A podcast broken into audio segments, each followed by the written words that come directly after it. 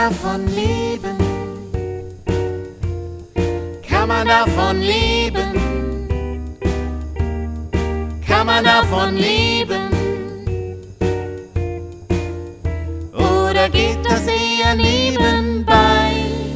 Heidi Dai und Rock'n'Roll. Kinderliedermacherin, Beruf oder Berufung?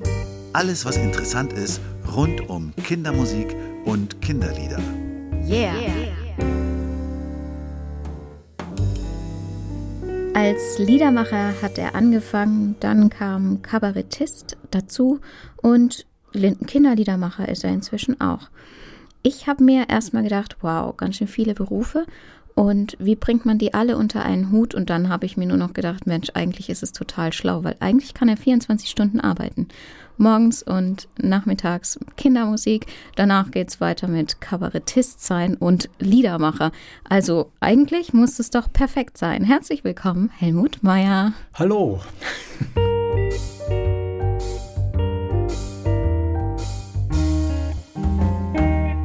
Hi Matthias.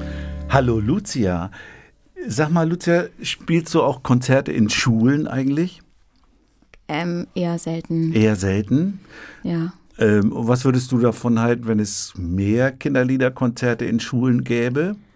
Also grundsätzlich finde ich immer toll, wenn die Kinder die Möglichkeit haben, Musik zu erleben, egal wie alt sie sind. Und würden dir Gründe dafür einfallen, warum das gut ist? Warum? Ja, warum sind Weil, Kinderliederkonzerte in Schulen gut? Weil die Kinder immer weniger Berührungspunkte mit echter Musik haben. Und die Kinder, die, die wir eigentlich erreichen wollen, wir wollen ja alle Kinder erreichen, die erreichen wir nur über Dinge, die direkt in der Umgebung der Kinder stattfinden. Und das ist ja in dem Fall dann die Schule. Fallen dir noch mehr Gründe ein, Helmut, die, die dafür sprechen, Kinderliederkonzerte in Schulen Hallo, zu machen? hat es nicht gereicht? ja, mir würden dann noch einige einfallen. Wahrscheinlich, wenn ich sie ablösen, ablesen könnte, noch mehr. Aber was mir sofort dazu einfällt, ist, äh, gemeinsam Musik zu erleben oder Musik zu machen, hat einen ganz hohen Stellenwert ähm, im sozialen Bereich, in der Bildung, es geht ja auch um Texte bei Kindermusik oder bei Kinderliedern. Ähm, und äh, davon ab, es macht einfach unheimlich Spaß und es schließt so eine Klasse oder so eine Schule auch irgendwie zusammen, wenn die gemeinsam was Musikalisches machen, äh, wo sie gemeinsam singen, vielleicht sogar ein bisschen Instrumente spielen, lernen, wie auch immer. Also da gibt es auf jeden Fall jede Menge äh, Gründe, die man jetzt alle noch aufzählen könnte, weil wir beide haben mal welche gesammelt. Ich erinnere mich daran. Zwölf Stück. Zwölf Stück. Und äh, wir wollen sie jetzt nicht alle im Einzelnen aufzählen, wer, äh, wer das, wen das weiter interessiert. Ich werde nochmal, wir haben dazu einen Artikel damals veröffentlicht im Kinderliedermagazin. Zwölf gute Gründe für mehr Kinderliederkonzerte in Schulen.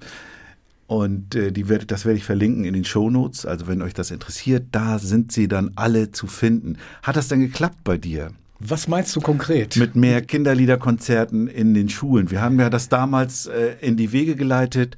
Ich glaube, es war damals in Schleswig-Holstein. Du wechselst ja deinen deinen Wohnort wie andere die, das Hemd. äh, damals hast du mal eine kurze Zeit in Schleswig-Holstein.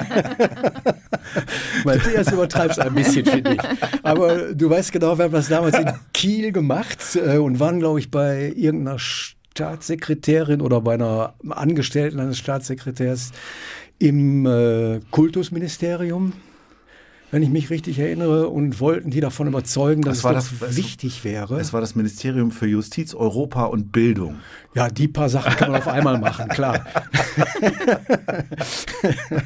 Kein Wunder, dass die Bildung manchmal hinten runterfällt. Ne? Ja. Und wir haben mit denen geredet, weil wir gerne wollten, dass Kindermusiker eigentlich äh, oder beziehungsweise die Schulen unterstützt werden, Kindermusiker mh, zu bezahlen, damit sie sich in der Schule mit den Kindern in Sachen Musik beschäftigen.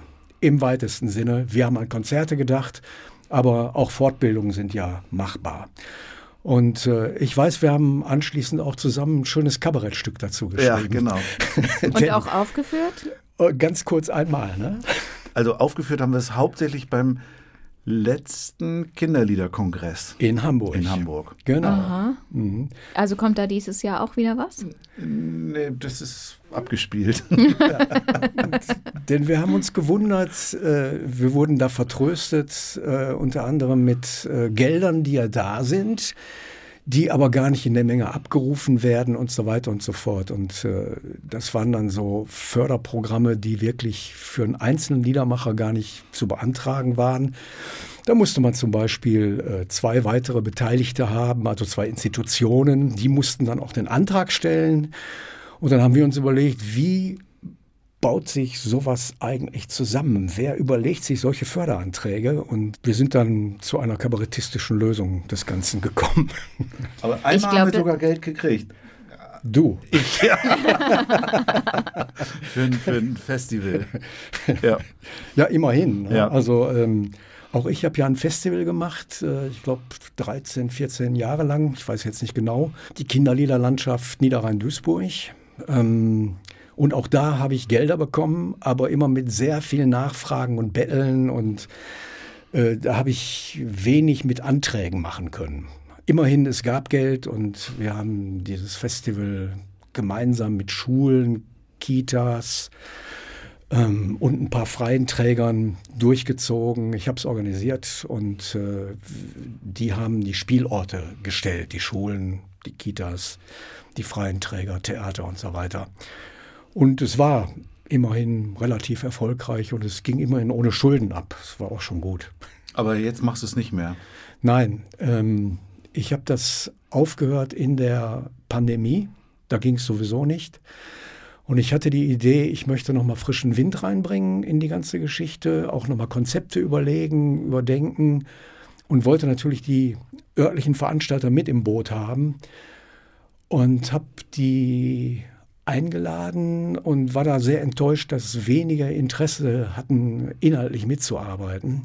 Also einfach an, den, an der Ideenfindung. Und da war ich ein bisschen enttäuscht drüber.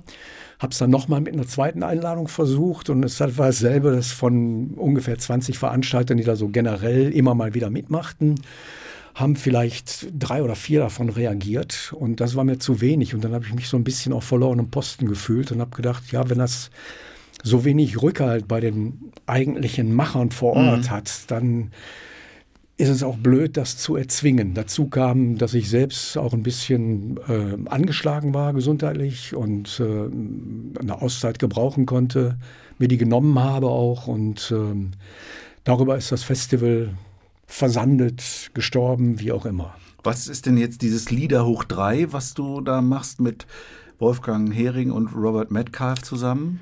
Das ähm, ist durch einen Zufall entstanden. Äh, der Robert wohnt ja in Berlin, Wolfgang in der Nähe von Frankfurt, ich in Duisburg. Also es lag nicht nahe, aber wir waren ähm, gemeinsam bei der GEMA, bei der jährlichen äh, Mitgliederversammlung.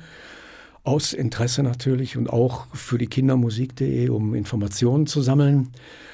Und ähm, da haben wir überlegt, äh, weil das ja immer eine relativ teure Geschichte ist, also Hotel und so weiter. Und ähm, da haben wir uns überlegt, vielleicht können wir, wenn wir da zu dritt zusammen sind, auch irgendwie einen kleinen Auftritt machen irgendwo. Und dann haben wir mit dem Fez oder mit der Gabi haben wir das, Ja. glaube ich, gemacht. Das war, glaube ich, so Gabi Fez und Hilsberg. Gabi Mhm. Hilsberg, Fez, Atze haben wir dann irgendwie zwei kleine Auftritte gemacht und haben dann so einen Teil des Geldes, was wir da ausgeben mussten, wieder reingekriegt. Ne? Und ähm, haben so ein Programm entwickelt, äh, wo wir jeder drei, vier Stücke beisteuern. Und das hat sich mehrmals ergeben, dass danach gefragt wurde. Und wir haben das wiederholt bei der GEMA in Berlin, wieder zwei Jahre später. Und ähm, Wolfgang meinte jetzt, wir sollten das öfter machen und hat ein paar Sachen in, ähm, in der Frankfurter Gegend festgemacht. Und es ist jetzt nicht so, dass es wahnsinnig häufig läuft, aber ich sag mal so, ähm, es kann mal alle zwei Jahre so drei, vier, fünf Auftritte geben. So. So Konzerte mit Kollegen aus weit entfernten Städten, sowas machst du gerne, ne? Das mache ich sehr gerne, aber viel zu selten eigentlich. Ne? Warum, was war das jetzt schon wieder für eine Anspielung? Äh, du hattest ja auch mal eine Gruppe mit äh, Leuten aus Kiel, aus Hamburg, aus Marburg. Ich erinnere aus mich Berlin. dunkel, ja. da warst du auch bei mir, Matthias. War das die A Cappella-Sache? Richtig, genau. Ah. Ja, und äh, ich war derjenige, der eigentlich gar nicht mitmachen wollte, ne, weil ich fühlte mich da gar nicht zu berufen, also überhaupt das zu können. Und ich kann mich noch sehr gut an unsere zahlreichen Aufnahmen im Studio in Hamburg erinnern. Damals habe ich noch in Schleswig-Holstein gewohnt, bin dann rübergefahren nach Hamburg und hatte schon geahnt beim ersten Studiotermin, das wird bitter für mich. und es wurde bitter. Ich weiß nicht, wie viele Takes ich gebraucht habe für meine vierte oder fünfte Stimme. Ich glaube, ähm, so 30, 35, schätze ich Ja, aber mal. das ist ja nicht so viel. Ja, es ging hinterher ein bisschen besser. Also, Aber du hast schöne Songs beigesteuert. Anton der Affe erinnere ich mich zum Beispiel. ja, Hatten wir im das- Programm. Ja, aber die hast du arrangiert. Und das war sehr wichtig. weil Was ich- heißt aber? Also, Naja, es ist, ein, ist ja ein Unterschied. Ich habe sie ja äh, ursprünglich mal aufgenommen, Anton der Affe, Ja. da erinnere ich mich noch dran. Da, hat, da hatten wir so eine Patala dabei. Das ist so ein, so ein ähnliches Ding wie eine, äh, wie heißen die Dinger hier, ähm, wie so ein Xylophon Ja. eigentlich, ne? nur aus einer anderen Weltgegend. Klingt ein kleines bisschen anders und das hatte der Tim Isford damals gespielt. Und ich glaube, ansonsten war da nur ein Bass und, und irgendwie äh, äh, eine Gitarre drunter oder sowas. und Urwaldgeräusche. Und Urwaldgeräusche von einer Schauspielerin des Schauspielhauses Mörs. Ja, die konnte das sehr gut. und äh, du hast ja was ganz anderes draus gemacht. Und äh, da wäre ich zum Beispiel nicht drauf gekommen. Anton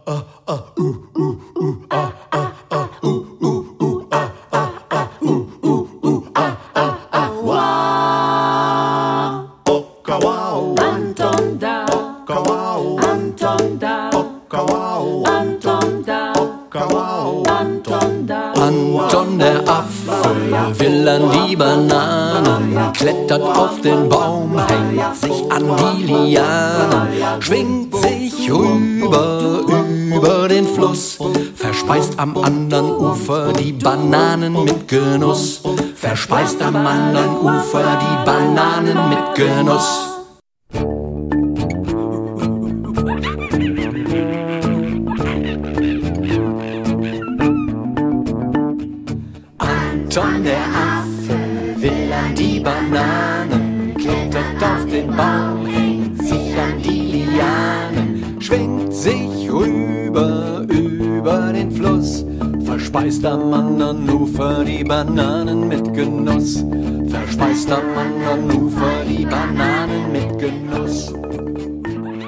Instrumente angewiesen. genau, aber auf echte Instrumente. Das ist ja dir auch ein Anliegen. Ja. Auch, auch wenn man nochmal das auf die Gründe, die zwölf Gründe, Kontakt mit handgemachter Musik, oder? Unbedingt, ja.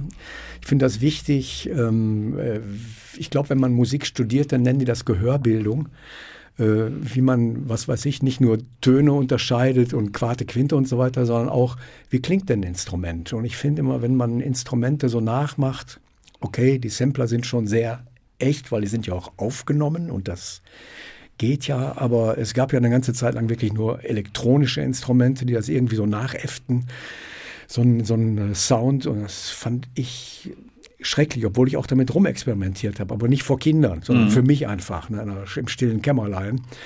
Ähm, und äh, es gibt jetzt schon mal äh, hin und wieder benutze ich schon mal was, aber nicht live. Auf keinen Fall. Also das ist nicht das, was ich will. Ähm, in der Kleinkunst, als ich so ein bisschen Kabarett gemacht habe, damals gemeinsam mit dem Masud, da haben wir tatsächlich ähm, ja auch viel Musik im Kabarett gehabt und da haben wir, äh, glaube ich, als erste Kleinkunstgruppe überhaupt mit dem Computer auf der Bühne gearbeitet. Aber wir haben den Computer auch thematisiert. Das heißt, der wurde dem Publikum sozusagen auch vorgeführt, was man damit machen kann. Und das ist natürlich immer verpackt in irgendwelche Sketche oder Lieder. Das hat auch Spaß gemacht. Nur nachdem dann so ein Programm anderthalb Jahre gelaufen war, war ich froh, als wir das Ding von der Bühne treten konnten. ne? Weil es ist einfach, es nervt auch, äh, so auf diese ähm, genauen Taktzahlen und so weiter achten zu müssen und überhaupt nichts mehr improvisieren zu können. Ne? Außer man legt sich dann eben auf 16 Takte oder was fest. Und das hat keinen Spaß mehr gemacht. Also immer den Leithammel äh, im Elektronikbereich mitlaufen zu haben. Ne? Hast du denn auf Kinderproduktion, da hast du doch aber immer richtige Instrumente benutzt, oder? Hast du da- Durchweg. Ja. Durchweg, ja. Ich habe jetzt bei einer Erwachsenenproduktion äh, zweimal Percussion selbst programmiert. Bei von hier aus Meier. Genau, ja. Da wollte ich ja auch fragen, ob du immer noch F-Dur übst. Äh, Na, es, es geht jetzt schon langsam besser. Ne? Also gerade weil ich das Lied so oft gespielt habe, kann ich es jetzt langsam. Die, dieses, das ist ja, habe ich gerade gelesen, auf Platz 9 im Moment auf der Liederbestenliste. Ja, das, der Song Kaspar. Es freut mich auch total. Es ist für mich so ein Ding. Ähm, es, ich habe, wie gesagt, schon mehrere äh, Stücke da drin gehabt in der Liederbestenliste, aber es ist lange her, dass ich überhaupt was hingeschickt habe und ein, eine Produktion vorzuweisen hatte. Ich glaube, äh, meine letzte Erwachsenenproduktion, die ist, glaube ich, so 10, 11 Jahre her oder sowas. Und ähm, jetzt, wo dieses Ding rauskam, habe ich der Liederbestenliste äh, das geschickt, also den, den Juroren, und hatte die Hoffnung, dass äh, mein Lied am grünen Tisch äh, da reinkommt. Aber es kam Kaspar rein, den ich auch nett finde, ist aber ein ganz anderes Stück, ist ja eher auch so ein bisschen die Reminiszenz an die klassischen Liedermacher, ne? auch vom, von der ganzen Art her. Und eigentlich stehe ich da musikalisch ein bisschen woanders. Und, äh, aber das, das Thema passt natürlich dazu. Und gibt's, gibt's oder gab es diesen Kaspar wirklich? Den gab es wirklich. Ja? Das ist nicht erfunden. Das ist halt, ich habe ihn aber nie in Berlin getroffen, leider. Ein paar Gitarrengriffe hat er mir beigebracht. F-Tour hab ich geübt, er hat's gehört und hat gelacht und sagte, Alter, ey, das wird schon. Und dann ging er nach Berlin. Ich lass mich, sagte er, nicht von der Bundeswehr einziehen. Manchmal spiel ich in Berlin und im Publikum sitzt ein Typ, der sieht wie Kaspar aus, natürlich nicht mehr jung, sondern eher so wie der alte Neil Young. Und ich spiele den F-Dur-Akkord so gut ich eben kann. Und denke, Kaspar, war das Kasper? Ich hoffe, dass er hin und wieder noch Gitarre spielt. Du machst alles. Kinderlieder, Erwachsenenlieder, Ja, alles. Also du, du stehst 24 Stunden auf der Bühne. nein. das ganz bestimmt nicht mehr. Aber ich habe eine Zeit lang, wenn ich getourt habe, habe ich mal versucht, tatsächlich beides zu machen. Ne? Also das zu kombinieren. Ich habe abends dann Kabarett gespielt oder, oder Musik. Das Kabarett mache ich jetzt auch schon einige Jahre nicht mehr. Also ich mache jetzt wirklich so wieder Liedermacher. Ähm, und die Kindermusik mache ich natürlich noch, aber auch stark eingeschränkt. Also ich habe inzwischen ein Alter, äh, wo ich seit drei Jahren eine Rente beziehe und ich möchte nicht mehr, weiß ich nicht, 60, 70, 80 Mal im Jahr spielen. Das hatte ich zuletzt auch nicht mehr so. Ich habe dann vielleicht 50 Mal noch gespielt. Und mir reicht jetzt eigentlich so 20 Mal. Das heißt, ich achte jetzt nicht mehr drauf, ähm, dass es irgendwie zusammenpasst. Ich mache eigentlich gar keine Touren mehr, es sei denn, es ergibt sich so wie jetzt in Frankfurt, dass Wolfgang da fünf Auftritte an vier Tagen hintereinander gesetzt hat. Und da muss ich nochmal richtig arbeiten. ne. Es, äh, aber zu dritt geht's. Ich würde aber gern noch einmal, weil ich das wichtig finde und mir vorstellen kann, dass das auch viele unserer Hörer interessiert, auf diese Liederbestenliste eingehen. Weißt du, was die Liederbestenliste ist, Lucia? Ich weiß, dass Gerion letztes Jahr auch auf der Liederbestenliste war. Das, das habe ich mitbekommen. Und ich glaube, es ist von irgendeinem WDR. Nee, das ist eben gerade vom, vom SWR, oder? Federführend. Von, irgend, von irgendeinem so öffentlichen also Radiosender. auf jeden Fall der Sender, der bei dir SWR 4 dann wahrscheinlich.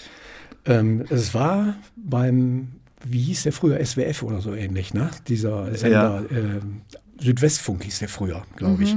Heißt jetzt SWR. Der hat die Liederbestenliste abgegeben.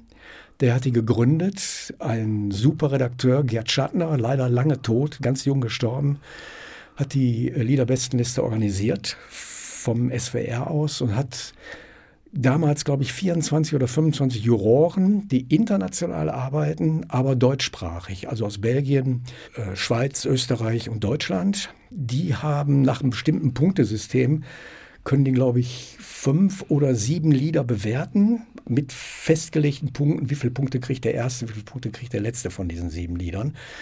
Ähm, und daraus ergibt sich dann eine Platzierung für die eingereichten Alben meist. Manchmal sind es auch Einzelstücke.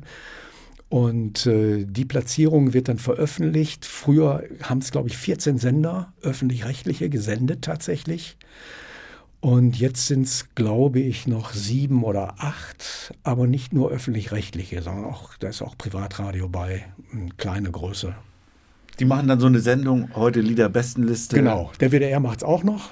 Und, Und ich glaube, der SWR auch noch. Oder? Was? Dann kriegt man vor allem Geld, wenn man im Radio gespielt wird. Dann kriegt man, wenn man Urheber ist, kriegt man ähm, die Urheberrechte bezahlt, sozusagen. Ne? Das ist dann, ich weiß nicht, wie der Minutenwert jetzt ist. Äh, ich schätze mal, bei einem öffentlich-rechtlichen Sender wie dem WDR, das ist ein großer, das ist auch inzwischen mit Punktsystem, die kriegen auch mehr äh, als andere an GEMA-Gebühren, äh, müssen die abgeben, beziehungsweise die GEMA verteilt dann mehr. Die Sender zahlen alles selber, je nach Sendebereich.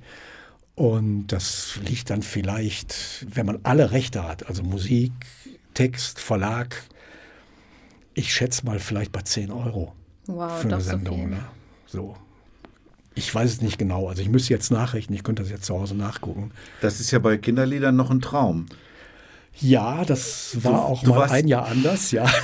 Du warst ja auch mal mit dem Frühling oder Herbst, glaube ich, Mhm. in der, in der Lilliputz-Hitparade. Das weiß ich gar nicht. Ja, ich weiß nur, dass der Kiraka das mal zum Lied der Woche gemacht Ja. hat und dass es auch wirklich über ein Jahr lang ganz häufig gespielt Ja. worden ist. Aber äh, das ist Internetradio und das wird beim WDR mit einem Zehntel bezahlt. Also ich sag mal dann ungefähr einen Euro pro Sendung Mittler- oder pro, pro gespielt. Mittlerweile Also gibt es ja auch den Kiraka nicht mehr. Der Wind die Blätter aufweht und du Ostereier färbst. Wenn das Wetter hin und her geht, ist es Frühling oder Herbst. Wenn das Wetter hin und her geht, ist es Frühling oder Herbst. Heute ziehen weiße Wolken übern Himmel, der strahlt blau. Doch verschwindet auch die Sonne manchmal hinterm Wolkengrau. Eben war's noch warm, jetzt frierst du, gleich gibt's Hagel, Donner, Blitz. Du wirst nass und da kapierst du, dieses Wetter ist ein Witz. Also ist es so, wenn man auf der Liederbestenliste ist, ich habe jetzt neulich äh, gelesen gehabt, dass wenn man, wenn man äh, Follower sind Kapital im Social Media, also wenn man viele Follower hat, dann, dann hat man es geschafft. Also ist es Liederbestenliste doch auch so. Wenn man es darauf geschafft hat, dann Dann hat man es geschafft. hat man es geschafft. Dann, dann hat man, dann hat man Kapital und ist was wert. Ja, ich glaube, so geht das nicht. Der Ringswandel, ich weiß nicht, ob ihr den kennt, Ja. ja. das ist ein Liedermacher aus Bayern. Ich glaube, der ist Arzt nebenbei. Mit dem habe ich mal im Renitenztheater in, in Stuttgart gespielt und äh, er kannte mich jetzt, weil ich in der Liederbestenliste war und er war auch drin zufällig. Und dann sagte er, ja, ich sage immer, auf Bayerisch hat er das gesagt, das kann ich leider nicht so gut. Äh, ja, mal, das sind halt die, die alle kennen, aber die äh, kein Geld verdienen halt. Das hört halt keiner. Beziehungsweise die Liederbestenliste wird schon gehört, aber sie hat natürlich nicht jetzt so Hörer wie ein Laufprogramm im WDR oder sowas. Ne? Es wird dann auch was, wahrscheinlich um 23 Uhr im WDR gesendet oder sowas. Ne? Das ist einfach so. Ich freue mich trotzdem. Super. Wir freuen uns mit, oder? Ja, also ich freue mich total. Ich bin völlig begeistert. Das ist ja auch sogar äh, geklettert, oder? Letzten Monat war es. Es ist mit 16 reingerutscht, Ja. wobei auch das ist eine Neuerung. Früher haben die nur die ersten 10 gezeigt. Mhm. Ne, und ich wunderte mich auch, ne, ich, das war gerade 14 Tage draußen, das Ding. Und dann steht es da irgendwie auf Platz 16 und ich habe es, glaube ich, erst selbst noch mal 14 Tage später gesehen. Ich habe gar nicht reingeguckt. Und dann ist es jetzt auf 9 geklettert und jetzt hoffe ich natürlich, dass es noch ein bisschen weiter klettert. Ne? Das wäre schön. Also, mal gucken. Drücken wir die Daumen. Genau, wir drücken die Daumen. Ist auch ein cooles Lied, finde ich. Hast du, Lucia, auf deiner oder eurer Homepage Pressestimmen? So irgendwas, wo mal in der Presse was über dich stand drauf? Nee, weil ich dem Ganzen nicht so viel Wertigkeit gebe, ehrlich gesagt. Weil, also ich war neulich bei einer Veranstaltung, da waren auch ganz viele Politiker und ich durfte da auch spielen. Und ich habe diese, diese ähm, netten Menschen da sitzen sehen von der Presse. Und ähm, dieser strahlende Gesichtsausdruck, während sie da saßen, der hat mich ähm, bestärkt in meinem Denken über solche Artikel. Nämlich? Das war Ironie. die waren sowas von überhaupt nicht anwesend. Die haben irgendwie drei Sätze geschrieben und dann sind sie wieder abgedüst. Und zwar genau in dem Moment, wo die Politik auch wieder weg war, waren die auch weg. Ich habe ja versucht, über Helmut, so, über Helmut Sekundärliteratur zu kriegen und dann gucke ich ja immer zuerst auf die Homepage und Die, da, da, findet man nichts. Ich habe Nee. auch auf der Homepage gesucht. Es war so schwer. Was ja, und da steht dann aufgrund, aufgrund rechtlicher Unsicherheiten haben wir uns entschlossen, sämtliche Pressestimmen von der Homepage zu entfernen. Genau so war es. Ich habe jede Menge Pressestimmen gehabt, die ich im Laufe der Jahre gesammelt habe, natürlich, ne, über verschiedene Programme. Und äh, die standen alle drin. Und dann habe ich mitgekriegt, ich weiß jetzt gar nicht mehr, wer es war. Irgendjemand von den Kolleginnen hat Ärger gekriegt mit so einem Abmahnverfahren von irgendwelchen Anwälten, die damit Geld verdienen, dass sie ähm, Pressestimmen suchen, die nicht genehmigt sind. Na, das heißt, du musst eigentlich für jede Pressestimme, die du ins Internet setzt, auf deine Homepage setzt, musst du eine Genehmigung haben von dem Verfasser. Und das war mir ehrlich gesagt einfach zu viel. Ich habe dann draufgeschrieben, glaube ich, wenn ich mich richtig erinnere, dass jederzeit Pressestimmen angefordert Ja, werden ja. können. Ne? Die habe ich alle noch zu Hause, zum Teil ausgedruckt, zum Teil im Computer, die kann ich sofort verschicken. Aber ich setze sie nicht mehr auf die Homepage, weil ich keinen Bock habe auf ist ja Rechtsstreitigkeiten. total, total lächerlich, weil die Leute, also die, die Reporter fragen dich ja nicht, oftmals fragen sie dich nicht, was sie über dich schreiben, aber du musst fragen, ob du deren Texte benutzen darfst, Das was sie das- über dich geschrieben haben. Das also, ist das schäbige Ur Urheberrecht, ne? was eben auch für die Presse gilt. Ne? Das ist so. siehst du, habe ich alles richtig gemacht. Was heißt das jetzt? Naja, dass ich so auf sowas nicht so viel Wert lege. Ja. Ja, Lucia, was meinst du? Schau So- mal nach, Sollen ja, wir nachschauen, Hajo, das machen wir jetzt. wo das alles herkommt? Dann werfen wir mal einen Blick auf die Lebenslieder von Helmut.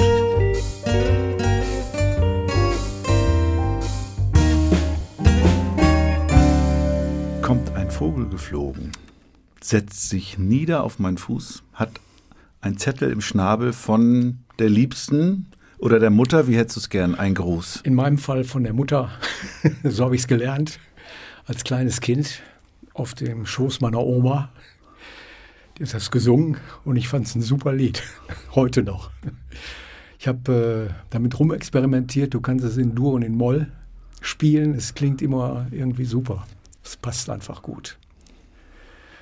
Ist äh, einfach so ein Lied, das äh, mit großer Einfachheit eine Situation beschreibt und äh, eine Verbindung aufzeigt. Von der Mutter ein Gruß. Mm, Und das ist ja das, was die Musik eigentlich immer schafft, Verbindungen. Ne? Du hast ja auch eine Zeit lang dich intensiver so mit Volksliedern und sowas beschäftigt. Rührt das auch daher oder kann man da eine Linie ziehen? Auf jeden Fall war das ganz wichtig für mich. Also auch wenn ich dazugekommen bin wie die Kuh zum neuen Scheunentor. ähm, es äh, war so, dass ich glaube, durch Hannes Wader, ich bin nicht ganz sicher, so ein bisschen aufmerksam wurde auf äh, bestimmte Volkslieder. Ich meine, es wären damals entweder die Arbeiterlieder oder die 48er Revolution gewesen, das weiß ich nicht. Ähm, jedenfalls hat mich das interessiert. Ich habe da ein paar Lieder mir irgendwo rausgegriffen aus Büchern und äh, habe zur 48er Revolution damals ein Programm gemacht. Und das habe ich, ich glaube, da habe ich noch gar nicht von der Musik gelebt, aber es war so kurz davor. Vielleicht während meiner Arbeitslosigkeit, ein Jahr lang war ich arbeitslos.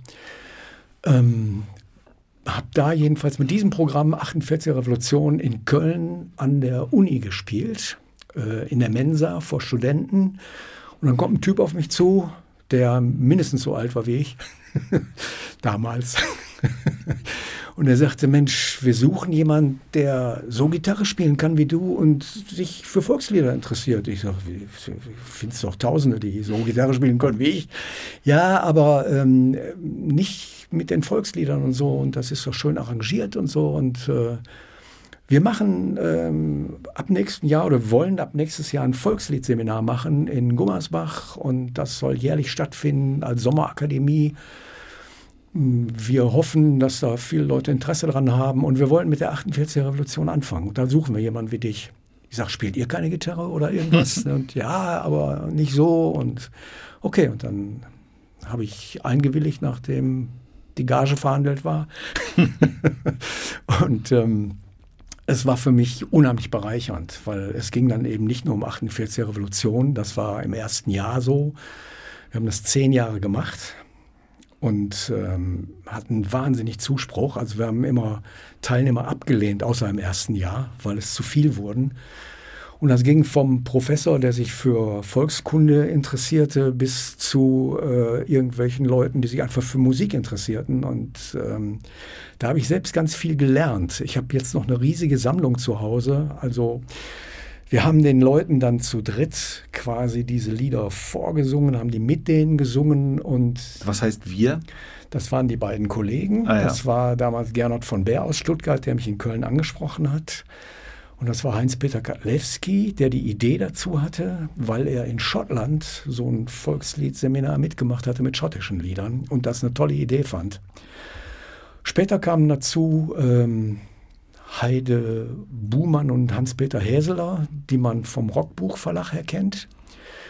Den haben die später verkauft, aber die haben vorher massenweise Bücher rausgebracht, volksmusikalisch, aber auch das, was man heute vielleicht unter Volksmusik einordnen könnte, wenn man offen ist und sagt, gut, Bab ist auch Volksmusik, mhm. wenn ich jetzt mal an verdammt lang her denke oder so. Und äh, solche Bücher haben die dann später auch rausgebracht. Und dann ganz später sind sie international geworden, haben für Pink Floyd Bücher veröffentlicht und so weiter und so fort. In wechselnden Besetzungen von Jahr zu Jahr. Ich war der Einzige, der immer dabei war, alle zehn Jahre. Und habe da auch gelernt, wie man Seminare konzipieren kann und habe dann später ja auch selbst Kinderliederseminare gemacht. Nicht in dieser großen Anzahl, wie du das gemacht hast, Matthias, aber doch immer mal wieder und gerne ähm, auch für Kinderlieder. Und, und, kommt ein Vogel geflogen, hast du da auch gemacht? Nein, ich glaube, das habe ich bei dir mal auf einem ähm, äh, Seminar gemacht. Da haben wir irgendwie, glaube ich, auch ältere Kinderlieder gemacht. Wobei ich jetzt gar nicht sicher bin, ob kommt ein Vogel geflogen überhaupt ein Kinderlied ist, aber Kinder singen es halt. Ne? So. Da wollte ich jetzt mal nachfragen, weil in meiner Erinnerung ist es ein trauriges Lied kommt ein Vogel geflogen. Irgendjemand hat es mal gesagt, dass es aus Kriegszeiten stammt. Aber ich weiß nicht, ob ich richtig bin. Naja, von der Liebsten ein Gruß. Also es ist schon irgendwie ein bisschen Liebeskummer, glaube ich. Das ist schon ne? drin. Also ich, ich kann es dir gar nicht genau sagen. Es ist jetzt nicht so ein Lied, wo ich jetzt denn, speziell nochmal drüber geforscht hätte oder sowas. Denn oder? ich kann dich nicht begleiten, weil ich hier bleiben muss. Also äh, lieber Vogel, fliege weiter nimm den Gruß mit, nicht den Kuss, oder wie war das? Irgendwie so ähnlich, ja. ja. Doch, denn ich kann dich nicht begleiten, weil ich hier bleiben muss. Also es ist schon jetzt so extrem traurig, sehnsüchtig. Ich würde es sehnsüchtig nennen. Ja, und es gibt ja jede Menge Lieder, die im Kinderbereich benutzt worden sind. Ich weiß gar nicht, ob man es heute noch machen würde, aber wenn ich an so ein Lied denke wie Ein Schneider fing eine Maus, das ist Kenn ja ein Schneider fing eine Maus, ein Schneider fing eine Maus, ein Schneider fing eine Mause Maus, Mima Mause Maus, ein Schneider fing eine Maus. Er zieht dir ab das Fell und was weiß ich. Boah, also ja, das, das, galt, bei, also als ich Kind war, galt das als Kinderlied. Das ist aber kein Kinderlied, sondern das ist ein Lied, das haben äh, nicht die Schneider, sondern andere Zünfte als Spottlied auf die Schneider geschrieben die so arm waren, dass sie sich kein Portemonnaie leisten konnten. Das haben sie mit dem Mausefell gemacht, das Portemonnaie, wo sie ihre spärlichen äh, Einkünfte dann in diesem Portemonnaie sammeln konnten. Es gibt einige Sportlieder über die Schneider, die galten in der Hierarchie der Handwerker ganz unten. Und heute sind sie hoch im Kurs. Jetzt hören wir aber mal, kommt ein Vogel geflogen. Ja, Hast du eine bevorzugte Version? Nee, gar nicht. Es, äh, die Version, die ich kenne, die singe ich halt immer. Also das ist vor allen Dingen auch meistens nur die erste Strophe. Das also nicht so ein Forschungsobjekt für mich. Dann mal gucken, ob wir da was finden. Kommt ein Vogel geflogen, setzt sich nieder auf mein Fuß, hat ein Zettel im Schnabel von der Mutter einen Gruß.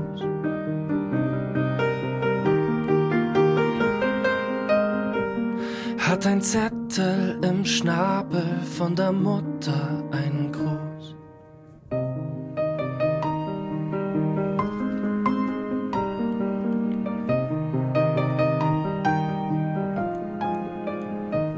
Lieber Vogel, fliege weiter, nimm ein Gruß mit und ein Kuss, denn ich kann dich nicht begleiten, weil ich hier bleiben muss. Jetzt wird es einerseits politisch, aber auch musikalisch interessant, denn wir haben einen Song von Peter Gabriel. Damit bist du in äh, guter Gesellschaft von anderen KollegInnen, die auch Peter Gabriel als Lebenslied, zum Beispiel äh, Captain Zwölf, der hatte aber Don't Give Up, glaube ich, Ah ja. Hm. als Lebenslied. Du hast aber Biko Ja. Genommen. Und Biko ist ja wahrscheinlich, also ich habe jetzt gelesen, die politische Erweckung von Peter Gabriel, also vielleicht sein allerpolitisches Lied, was er jemals gemacht hat. Es mag sein, das weiß ich gar nicht. Ähm, ich weiß nur, dieses Lied ist mir unheimlich eingefahren, als ich es gehört habe.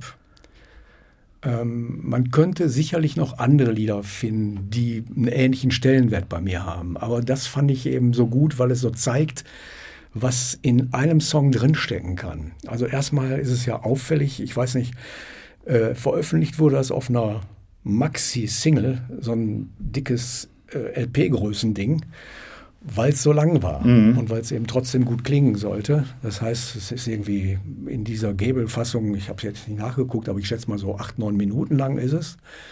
Und es fängt nicht etwa mit einer Musik von Peter Gabriel an, sondern es ist eine südafrikanische Volksmusik, die man am Anfang hört. Also viel Trommeln und so eine Art ja, heimliches äh, Nationallied der südafrikanischen Bevölkerung, der ursprünglichen Bevölkerung. Und das klingt schon sehr schön, das ist ein tolles Lied, einfach von der Melodie her, auch wenn man den Text jetzt nicht versteht. Und da hinein entwickelt Gabriel dann, was er öfter wohl gemacht hat, äh, einen Rhythmus, der quasi diesen südafrikanischen Rhythmus aufnimmt. Heute würde man vielleicht darüber diskutieren, darf man das überhaupt? Äh, das hat der noch nicht gemusst damals, denn das ist, ich würde mal sagen, circa 30 Jahre her, vielleicht noch länger. Eher 40, 1980. Ah, okay. Mhm. Du hast nachgeguckt. Ja, super. Ich habe jetzt geschätzt. Gut, ja, 40 Jahre kann gut sein. Und ähm, dann ist es natürlich, äh, ich mag Gable als Musiker oder ich mochte ihn sehr. Der hat eine tolle Stimme, der arbeitet viel mit schönen Rhythmen irgendwie und hat da eben sein Lied Biko draufgesetzt. Und Stephen Biko war ein südafrikanischer Freiheitskämpfer und dieses Lied, das finde ich eben so spannend daran, äh, hat mich animiert, das nachzulesen. Wer war denn Biko? Und äh, warum wird er besungen? Und nicht nur dich, glaube ich, sondern das hat, glaube ich, viele, also viele Menschen bewegt äh, und gerade so in der Popkultur Ja. sich gegen diese Apartheid da zu wenden. Genau. Mhm. Ich erinnere mich, dass mich das so beeinflusst hat, ähm, dass äh, am Anfang habe ich da gar nicht drüber nachgedacht, warum das so war. Aber es äh, war eben, es hat mich berührt, es hat mich irgendwie äh, auf die Spur von Stephen Biko gebracht, der im Polizeigewahrsam verstarb, wie es so schön heißt. Also Totgeschlagen wurde, totgeschlagen, kann man sagen, Äh, ja. bei einem Polizeitransport. Und er war ein, ja, ich weiß noch nicht mal, ob er ein richtiger Freiheitskämpfer war, aber jedenfalls hat er demonstriert, wurde da ähm, hopp genommen und auf dem Transport ins Gefängnis oder in ein weiter entferntes Gefängnis wurde er dann erschlagen. Und ähm, Gable hat das thematisiert in diesem Text und ich habe mich plötzlich für Südafrika interessiert und habe auch ein Lied geschrieben äh, zum Thema Filme aus 1986 auf Balance erschienen. Und äh, das ist eigentlich so äh, witzig, weil es so Kreis schließt. Ähm, nicht nur, dass ich mich mit dem Markthändler äh, darüber gestritten habe, warum er jetzt äh, südafrikanische Äpfel verkauft, wo die Leute nichts davon haben in Südafrika, also jedenfalls nicht die, denen wir eigentlich helfen wollen. Und der hat das abgestritten. Auf dem Markt gab es einen Auflauf.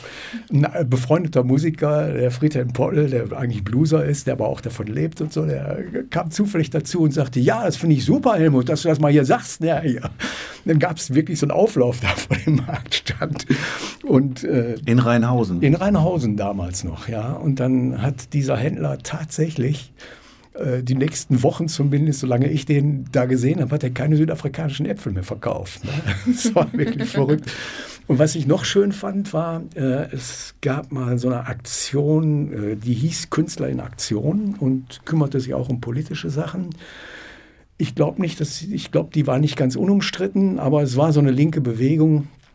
Und ähm, als der Nelson Mandela dann später aus der Haft entlassen wurde, und ähm, sehr bald klar wurde, äh, der geht den Weg, ähm, möglicherweise Präsident zu werden in äh, Südafrika. Da hat die SPD den eingeladen nach Bonn damals noch. Und dann kriegten viele Künstler tatsächlich auch eine Einladung dahin, die irgendwas zu Südafrika gemacht hatten. Und dann war ich so glücklich, weil ich auch eine kriegte. dann war ich mit ungefähr 600 Künstlern äh, beim Mandela-Empfang und der hat da geredet und hat sich bedankt und äh, äh, das war ein unglaubliches Erlebnis, also mit äh, Leuten wie Bab und äh, so weiter dann da zu sein. Das Grönemeyer war da und viele andere unbekanntere Leute auch. Und äh, es war ein unheimlich schönes Erlebnis, diese diesen äh, Menschen Mandela zu erleben. Also der hat eine Wahnsinnsausstrahlung gehabt. Und schön war auch, dass dann irgendwann zufällig mitten im Saal ein Mikrofon genau vor mir aufgebaut wurde. Und ich kriegte schon Angst, ich müsste jetzt irgendwelche Fragen beantworten. Aber dann kam Willy Brandt und hielt eine Rede dazu. Und er stand direkt vor mir. Das, so, das war irgendwie witzig und äh, ja, ein schönes Erlebnis. Ja, das zu Biko. das ist ja ein episches Werk, also nicht in die normale Songstruktur Strophe, Refrain zu drücken. Wir spielen ja immer so kleine Ausschnitte, 30 Sekunden. Hast du einen präferierten Ausschnitt? Ne, ich würde vielleicht den Übergang nehmen, äh, wo es von dem südafrikanischen Lied in das äh, Biko reingeht. Okay. So. Das ist eigentlich das, was ich so bemerkenswert fand damals auch. Ne? Dann versuche ich mal die Stelle zu finden.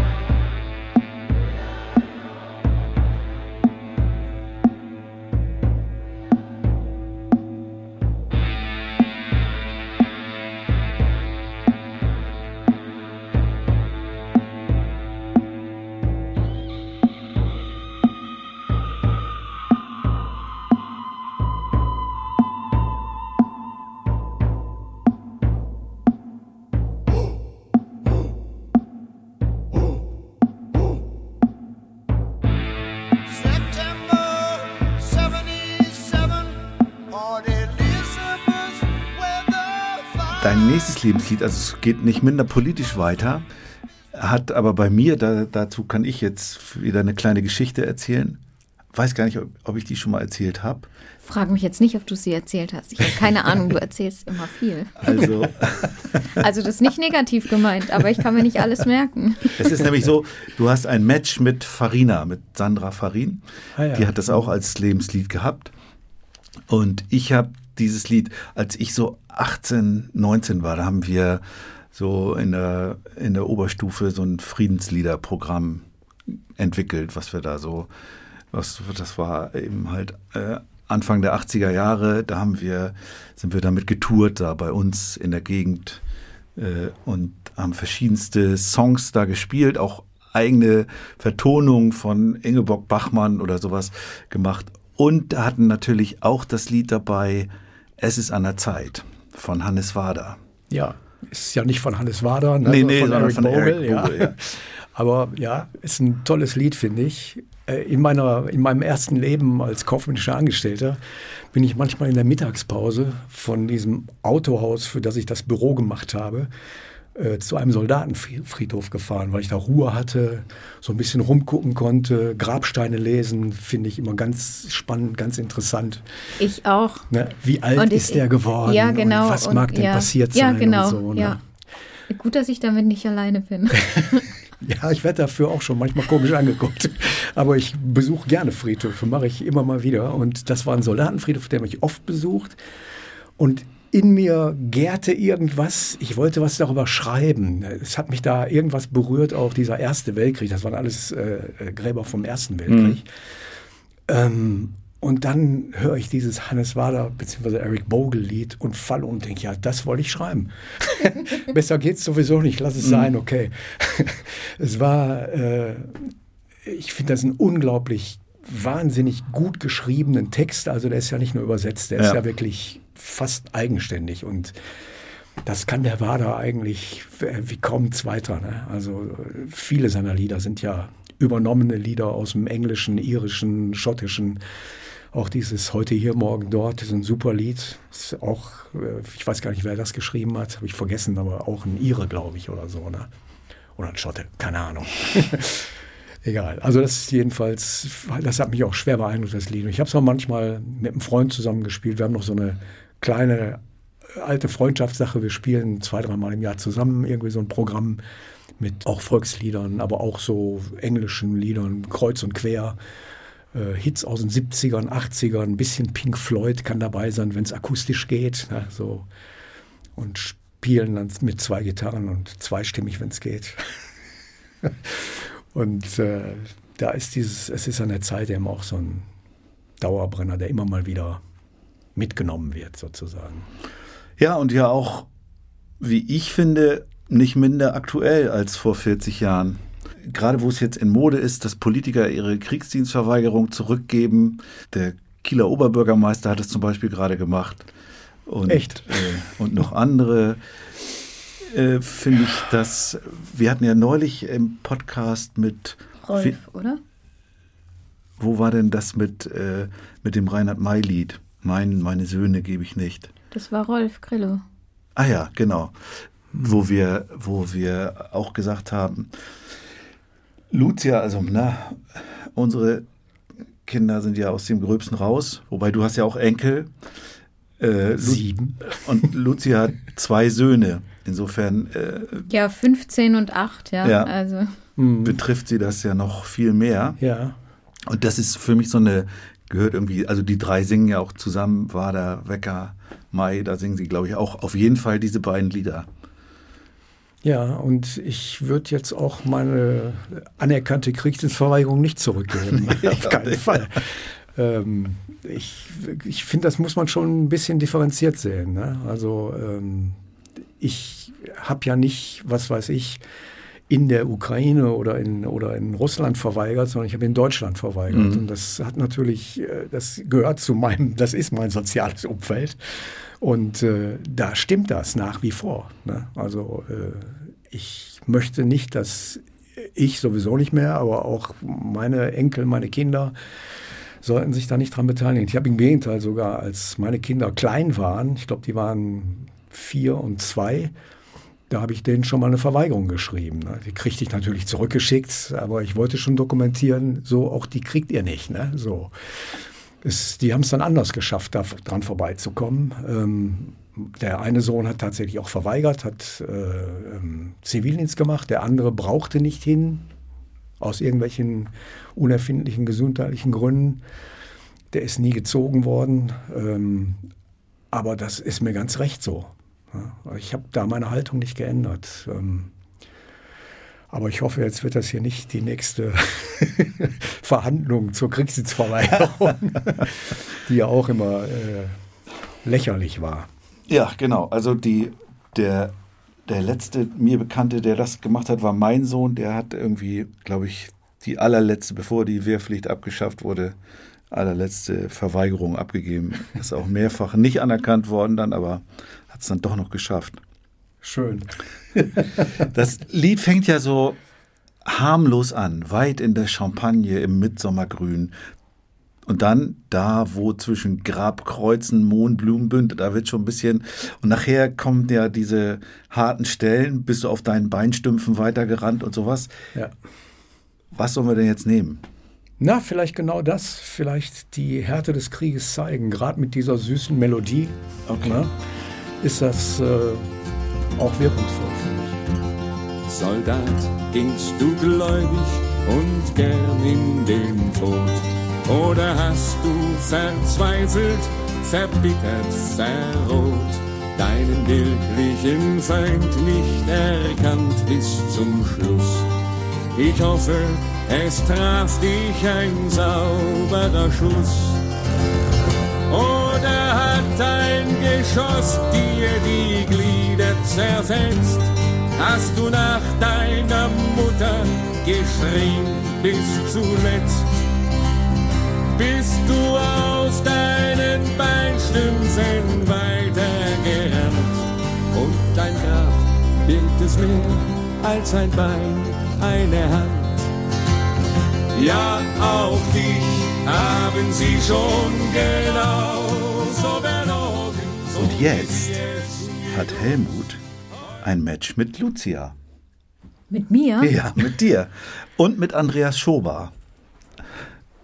Kannst du dir vorstellen, um welches Lied es geht? Aus dem Podcast, der ist ja schon so lange her. Wir sind ja jetzt schon ziemlich genau zwei Jahre dabei. Und ähm, wenn der Podcast ausgestrahlt wird, sowieso schon länger. Und ich sag mal als Tipp, es ist ein Kinderlied. Ja, dann kann es ja nur Frederik Wahle, Frederik Wahle, ich versuche den Namen gerade richtig auszusprechen, sein. Und zwar welches Lied? Welches hattest du? Anne Kaffeekanne. Richtig, genau. Ja. Anne Kaffeekanne ist dein nächstes Lebenslied. Das hat dich auf Ja. die Spur der Kinderlieder gebracht, oder? Ganz so kann man es nicht sagen, aber vielleicht auf die richtige Spur zu den Kindern, die für mich richtige Spur zu den Kinderliedern. Es war so, dass ich nach diesen Geschichten in Gummersbach sozusagen. Das von- waren diese Volkslied- Das waren die Volksliedgeschichten. Da bin ich so ein bisschen von den anderen verdonnert worden. Wir brauchen aber auch mal einen, der sich um historische Kinderlieder kümmert. Das ist ja auch ein Teil der Volksmusik oder der Volkslieder. Und dann habe ich das gemacht. Und es war auch nicht so, dass ich keine Kinderlieder kannte, auch äh, durchaus historische und hatte mich auch durchaus für neue Kinderlieder schon interessiert. Aber nicht aus beruflichen Gründen, sondern eben, eben wegen meiner Kinder einfach. Ne? Und da habe ich schon ein paar Lieder neu kennengelernt durch meine Kinder. Fand ich auch interessant, weil ich dann später feststellen musste, die werden ganz anders gesungen, als sie die gesungen haben. ich fand es aber trotzdem irgendwie lustig, weil es ist ja auch ein Merkmal der Volksmusik, dass äh, sich das Lied gut verändert. Sowohl in Noten, Takten als auch in Texten. Ne? Und äh, dann wurde ich aber immer häufiger gefragt, können Sie nicht mal ein Seminar machen für die Erzieherinnen hier in unserer Stadt oder so? Wir, hätten da Interesse dran, vielleicht mal neuere Kinderlieder. Ja, gut, probiere ich mal. Habe das dann ein paar Mal gemacht und wurde dann wiederum auch gefragt, äh, möchten Sie nicht mal bei uns im Kindergarten oder in, in der Kita oder im, in der Schule spielen? Das habe ich dann erst sehr zurückhaltend mal probiert, habe mir ein paar Lieder ausgesucht, habe gespielt und war überhaupt nicht begeistert davon. Ich hatte auch nicht das Gefühl, dass die Kinder besonders begeistert waren. Es war, ja, die haben zugehört, ein bisschen mitgemacht, aber es war irgendwie nicht das, was ich dachte, was ein Kinderlied eigentlich so bezwecken könnte. Und dann habe ich mir da... We- Weißt du noch, was du da so für Lieder gespielt hast zuerst? Eher die Volkslieder, die du dann kanntest? Nee, oder? es waren eher schon neuere Lieder. Baggerführer Willibald? Oder? Nee, das war es nicht. Das habe ich nicht gespielt, weil mir klar war, das ist jetzt für die Kinder erstmal nicht so relevant. Dachte ich jedenfalls erstmal.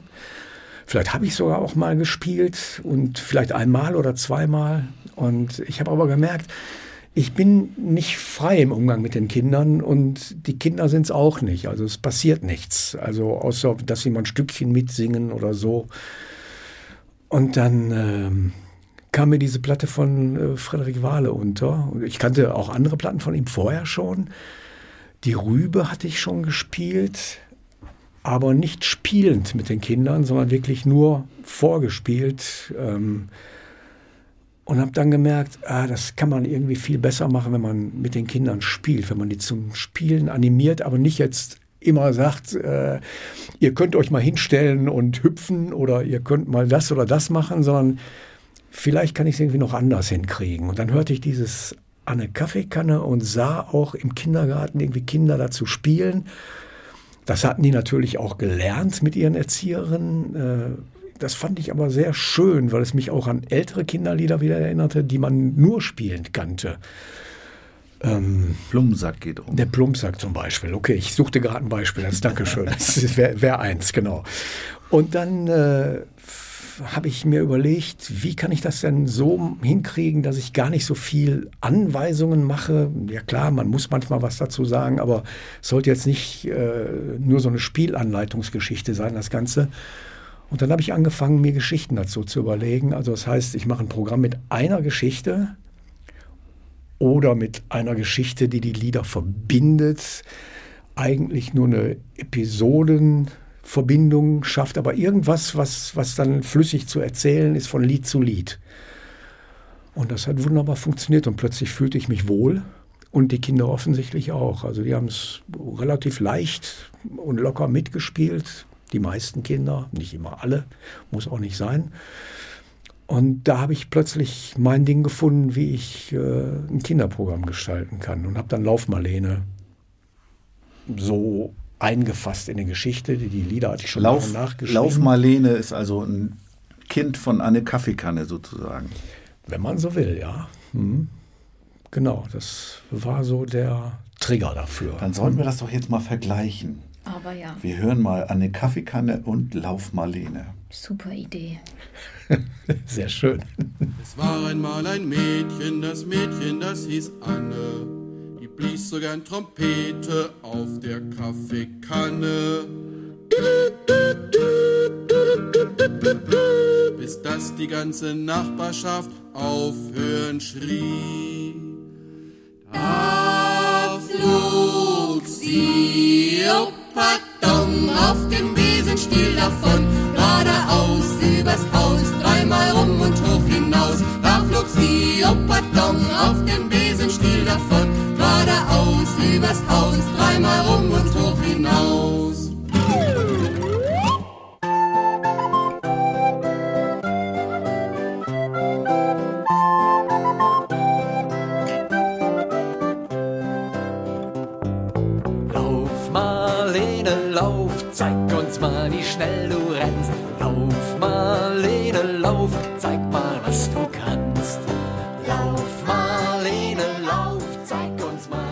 Meine Mutter, sag, wer mich sandte, grad.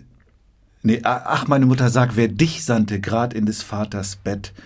Knisternd mein erster Lebensfunke brannte an verfluchter Städt. Nur eurer Kammer dank ich den Jammer, den ich hinschlepp hier. Du hieltst sie schlecht in Haft, deine Jungfernschaft. Das ist ein äh, Lied oder ich weiß gar nicht, ob das, das die Melodie schon, doch die Melodie gehört auch schon dazu, die ich mal gespielt habe, als ich mal als junger Mensch so äh, Sauf- und Liebeslieder auf die Bühne gebracht habe. Und das war natürlich von Bellmann. Karl Michael Bellmann. Und von dem hast du jetzt dein fünftes Lebenslied. Das aber noch so ein bisschen, also dieses ist ja mehr so Saufen und jugendlich noch sein, so ungefähr. Das aber eher so Richtung Ende des Lebens zielt, oder? So trollen wir uns, hast du aufgeschrieben. Ja, ja. Mhm. Über den Tod finde ich Ja. ein interessantes Thema, was gerne vermieden wird und was ich mehrmals in Liedern verarbeitet habe und äh, Auch in Kinderliedern? nicht in Kinderliedern bisher, nee, ähm, in Erwachsenenliedern durchaus. Mhm. Und dieses äh, Bellmann-Lied, ich hoffe, es ist überhaupt Bellmann, ist es nicht Vio?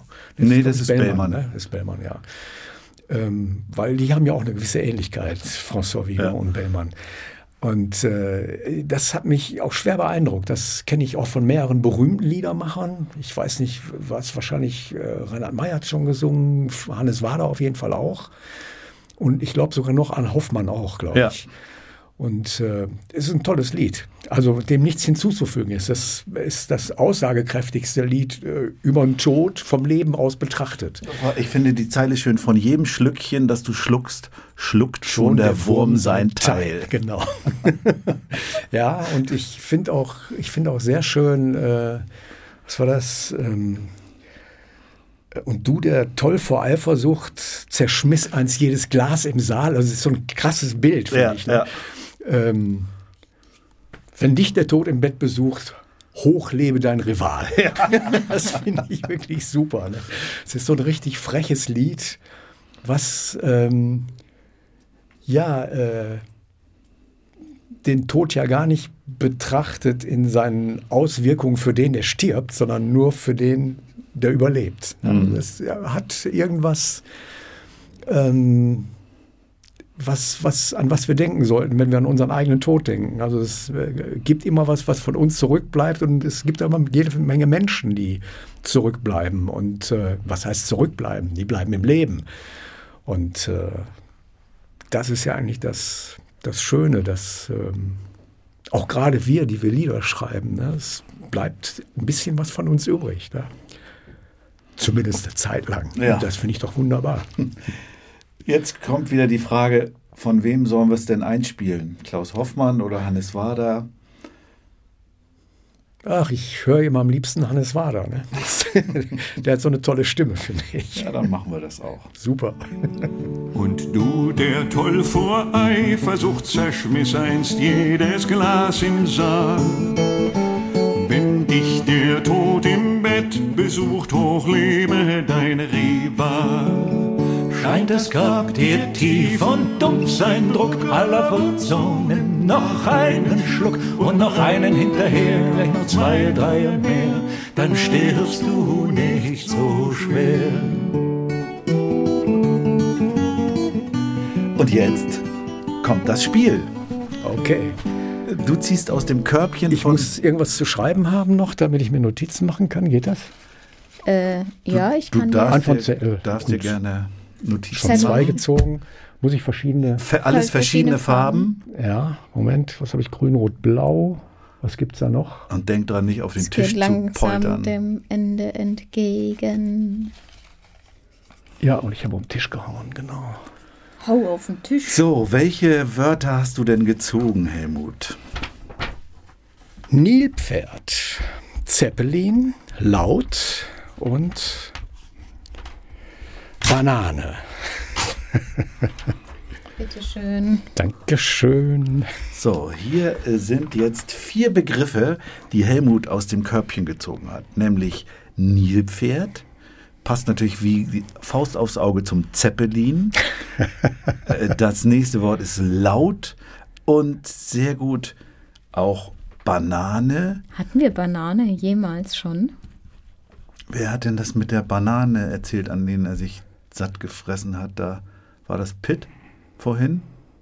War das Pitt? Ja, Ja, Klaus sagt ja, ja, der ja. irgendwie Bananenstauden von dem Ja, aber die, das Wort hatten wir bisher noch nicht, oder?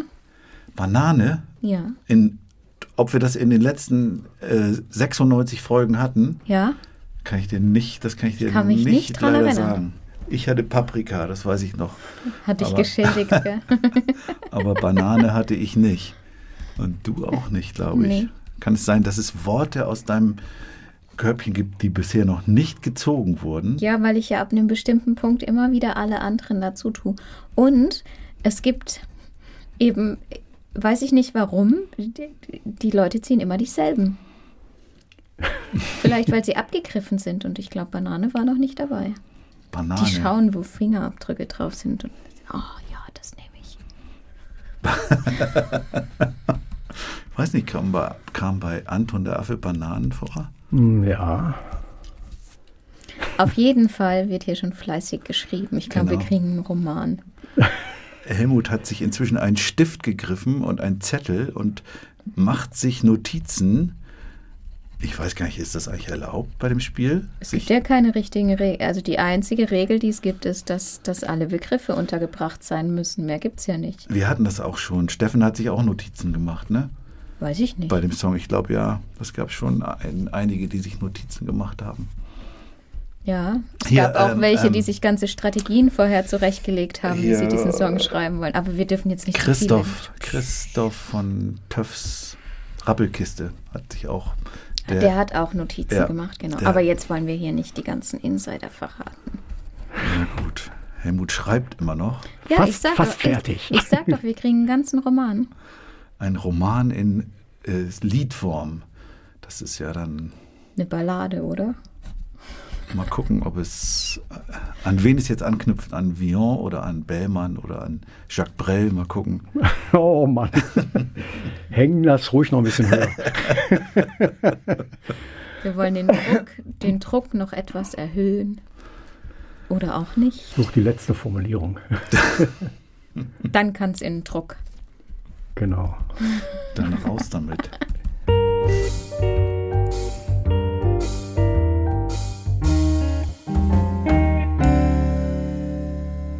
Soll ich noch ein bisschen was vor mich hin singen, damit es dir noch Oh ja, fällt? sing doch ein ja? bisschen. Kommt ein Vogel geflogen, setzt sich nieder auf mein Fuß, hat ein Zettel Zette im Schnabel, von der Mutter einen Gruß. Lieber Vogel, fliege weiter, nimm ein Gruß mit und nen Kuss. Denn ich kann dich nicht begleiten, weil ich hier bleiben muss. Perfekt getimt. Und wir haben Naja. endlich mal wieder gesungen. Los Es kommt geht's. nicht auf die nächste Platte, das ist schon mal klar. Auf geht's, wir sind neu. Ich meine nicht euch, ich meine mein Lied. Ach so. Ja, das äh, wollte das mit Melodie. Ja, natürlich. Ja. Sonst, ist, sonst ist ja kein Lied.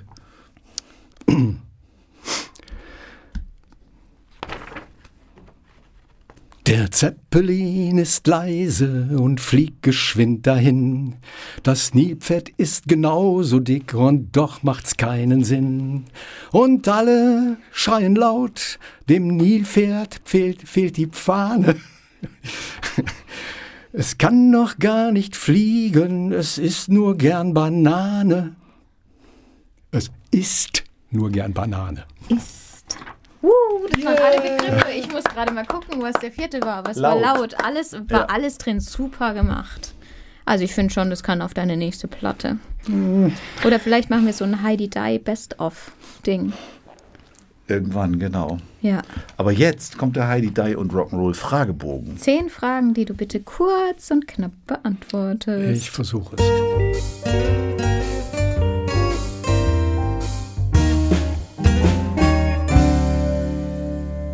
Ich fange an. yes, tust du. Helmut, was war dein erstes Kinderlied? Selbstgeschriebenes. Oh, das weiß ich nicht mehr. Aber eines der ersten war Laufmarlene tatsächlich. Das haben wir ja schon gehört. Das haben wir schon gehört, Podcast. genau. Was erwartest du dir vom Kinderliedkongress, der ja jetzt im Oktober stattfindet? Vor allen Dingen erstmal Klarheit, was da genau stattfindet. Das weiß ich ja noch nicht. Also äh, es war die letzten Male so, dass ich es sehr bereichernd fand. Es wurden viele Themen behandelt und das wünsche ich mir natürlich wieder, dass man über Themen diskutiert, die uns alle angehen. So. Du bekommst 100.000 Euro. Was machst du damit? Ich glaube, die würde ich zum Teil mal auf mein Konto legen und zum Teil spenden. Wofür? Zum Beispiel ähm, für Kinder, die es nötig haben. Ich sag mal, SOS Kinderdorf ist ein Ding, was ich gut finde. Über welches Thema, das du bisher noch nicht bearbeitet hast, würdest du gerne mal ein Lied schreiben? Das ist eine super Frage. Weil auf Themensuche ist man ja sowieso ganz oft. Je länger man Lieder schreibt, desto weniger bieten sich Themen unbedingt an. Von daher kann ich die im Moment so ohne weiteres nicht beantworten. Ich würde vielleicht sagen, ich würde noch mal gerne ein richtig gutes Lied über den Tod schreiben. Auch für Kinder? Vielleicht auch für Kinder, ja. Was bedeutet das Netzwerk Kindermusik für dich? Kollegialität in erster Linie. Ähm, ich glaube, auch von diesem Netzwerk habe ich sehr profitiert. Ich hoffe, dass auch die anderen hin und wieder von mir profitiert haben. Ähm, es war ein toller Zusammenhalt, es ist ein toller Zusammenhalt und ähm, man lernt viel über die Dinge, die im Verborgenen sind in der Kindermusik, die einen selbst vielleicht nicht so viel angehen. Das heißt, die andere Leute erleben, weil der Austausch da ist. Du bist ja auch schon relativ lange dabei. Ungefähr 2002 habe ich mal so nachgeguckt. Ja. Über 20 Jahre. Du hast mich da rein manövriert. Matthias ist mal wieder Matthias. schuld. Oh. ja, ja, ja. Es war aber auch sehr schön, muss ich sagen. Welchem Genre würdest du dich zuordnen? Akustische Musik. Hatten wir noch nie, oder? Nee, eine unerwartete Verwerfung im Raum-Zeit-Kontinuum ermöglicht es dir, mit dem jungen, etwa 20-jährigen Helmut Meyer zu sprechen und ihm Tipps zu geben. Was rätst du ihm? Dasselbe, wovon mir abgeraten wurde, das würde ich ihm unbedingt zuraten. Geh in die GEMA als erstes. Nimm Einfluss und demokratisier das, soweit du kannst. Du findest Mitarbeiter, die das auch mitmachen. So, das wäre in aller Kürze. Was ist deine wichtigste Fähigkeit, die dich in die Lage versetzt, Kinderlieder zu schreiben? Äh, Erstens glaube ich, ein Instrument spielen zu können, einigermaßen. F-Dur? F-Dur, genau, Kann ganz ich nicht. wichtig. Kann kein F-Dur. Werde ich, glaube ich, nie. Ist das nicht ein Barré-Griff? Ein kleiner. Ja, reicht schon. Naja, und ähm, natürlich die Fähigkeit, ähm, auf Kinder einzugehen. Also auf ihre Themen, auf das, was sie bewegt. Du bist mit einer Zeitmaschine in die Vergangenheit gereist, denn du bist eingeladen zur Party bei den Cashs. Es sind viele Größen aus der Popwelt dort. Unter anderem Hannes Wader, Peter Gabriel, Friedrich Fahle, Klaus Hoffmann, Karl Michael Bellmann. Im Hause Cash ist es üblich, sich als Neuling mit einem Lied den Eintritt zu verdienen. Vor dem gemeinsamen Essen bittet Johnny Cash dich deshalb eins deiner Lieder vorzutragen. Welches spielst du? Ich würde, wenn ich Johnny Cash gefallen würde, würde ich singen, ähm, wenn das Blaulicht lila wär, käm die Polizei du, du, du, mit lila la lü daher. Ich wär gern dabei, du, du, du, lila, lüla, lila, lüla, lila, lüla, la, du, du, du, du, du, und so weiter. Das wäre so ein bisschen Country. Du sitzt in einer Talkshow und wirst gefragt, Kinderlieder, kann man davon leben? Was antwortest du? Sehe ich so tot aus? das hat mich mal jemand gefragt beim Radio tatsächlich und ich habe vorher darum gebeten, dass er das bitte nicht fragt, weil ich die Frage unmöglich finde. Der hat es dann doch live gefragt in der Sendung, Saarländischer Rundfunk Ja. war das. Und dann habe ich ihm genau die Antwort gegeben. Sehe ich so tot aus? Die hatten wir noch nie, die Antwort. Nee. Mal was Neues. Auch gut. Und das war unsere letzte Frage. Und das Ende unseres Podcastes. Oh, schön, dass du dir die Zeit genommen hast. Schön, dass ihr euch die Zeit genommen habt und mich eingeladen habt. Herzlichen Dank. Es war mir ein Vergnügen. Ja, mir auch. Und Mir auch. die Songs, die Lebenslieder von Helmut und auch seine Songs, über die wir gesprochen haben, findet ihr wie immer in der begleiteten, in der begleitenden Playlist, die im, in den Shownotes verlinkt sind. Wir wollen dem Netzwerk Kindermusik danken, denn ohne das Netzwerk gäbe es diesen Podcast zumindest nicht mit finanzieller Unterstützung. War das jetzt gut formuliert? Nicht Das war so. so. Naja, wir sagen formuliert. danke, dass, dass, ihr, dass, ihr, dass ihr uns die Kohle gebt. Wir sagen danke Klaus vom Medium, Medienforum Münster, der uns hier heute Heimat bietet und all diese Folgen, die wir heute hier aufnehmen, mitschneidet. Und dann hoffen wir, dass wir euch beim Podcast sehen am Freitag auf dem Kinderliedkongress mit Frederik Wahle um 19 Uhr. 30, oder? Nee, 19 Uhr? Nein, 19 Uhr geht's los. Wir haben 45 Minuten Zeit, also ihr müsst pünktlich sein. Der 27. Oktober ist das dann. Ja, Das sollten wir dazu ja. sagen. Also meldet euch zum Kinderliedkongress an. Wollen wir noch Feedback oder wollen wir keins mehr? Doch, wir wollen immer noch. Doch, also dann schreibt uns, wenn ihr Lust habt, gebt uns Feedback und äußert, was auch immer ihr wollt. Steigt in die Diskussion ein. Ja, wir, ist- freuen, wir freuen uns immer über Es ist Nachrichten. gut und sinnvoll, Kinderliedkonzerte in der Schule zu machen, mehr zu fördern. Auch darüber kann man mal reden. Ja, und dann bleibt dir jetzt nur noch übrig. Euch das Tschüss anzubieten. Tschüss. Tschüss. Tschüss. Ciao.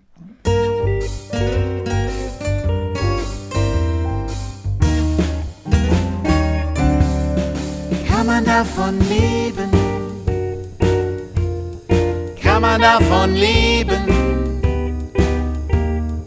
Kann man davon leben? Oder geht das eher nebenbei?